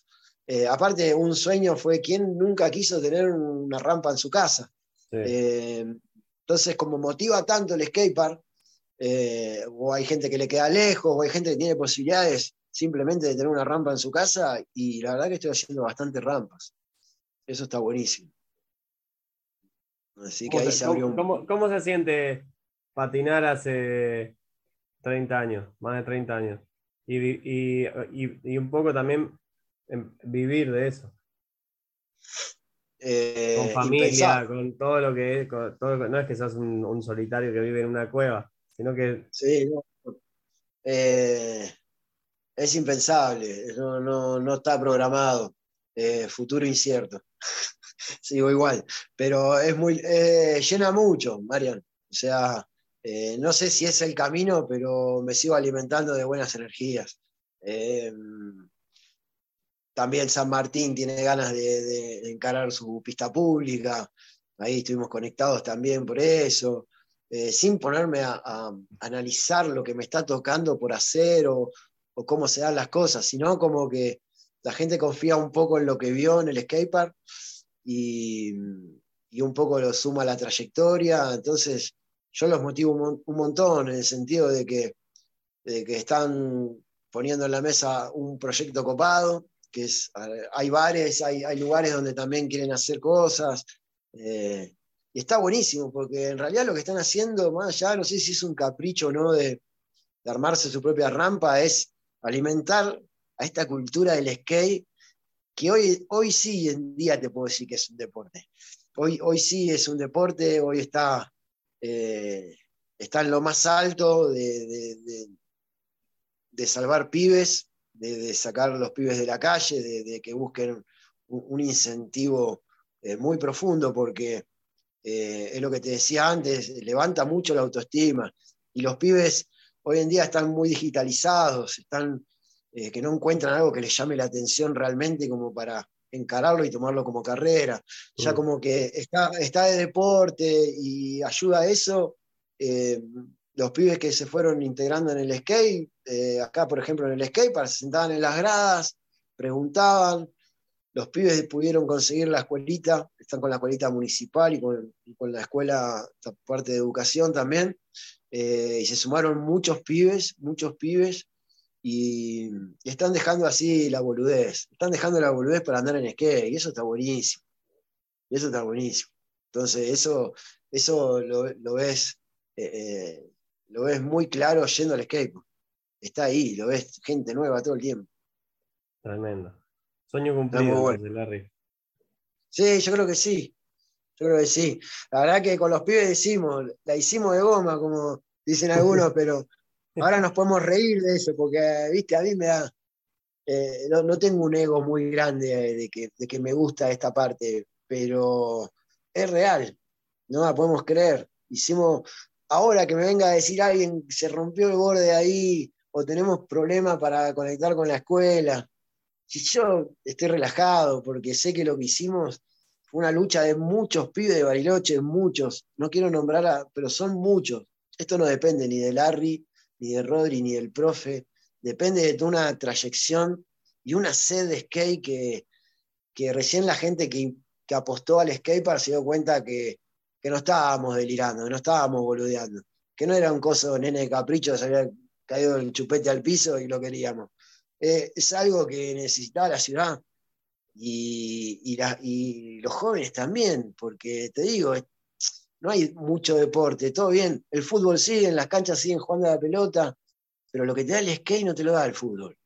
O sea, eh, tener un compañero al lado. Hoy en día es olímpico, compiten por puntos y todo, pero si el de adelante tuyo bajó el truco ese que vos sabés que es re difícil, que vos con ese truco te golpeás mucho, y él lo bajó y se lo festejás, te olvidás, lo sacás de costado de la competencia.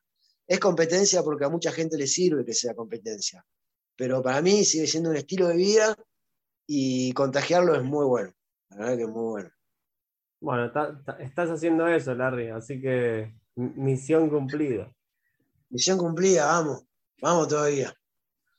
Bien, Larry, ¿Eh? Tengo, tengo acá, este es el plano original de la pista. No, tremendo. Este estuvo en la cancha todo el tiempo, con todas las medidas, todo. A un cuadro este ese, directo. Este, este, cuando terminó la obra me lo quise quedar, pedí permiso para quedármelo. Eh, y sí, la idea es hacer un cuadro. Eh, y este, mirá. Acá está terminado, mirá. Oh, qué bestia. Qué bestia. Es una increíble. No, no, no, no. Es una que, que me regalaron hace poquito.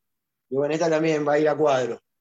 Pero bueno, lo tengo que tener acá presente como para tenerlo real.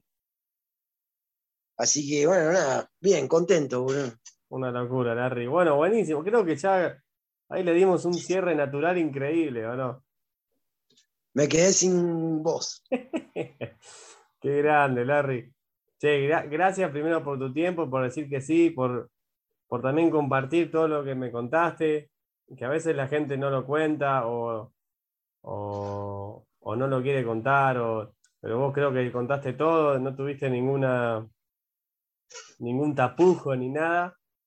Y, nada, eso siempre se, agradece y se respeta un montón, así que gracias por eso, Larry.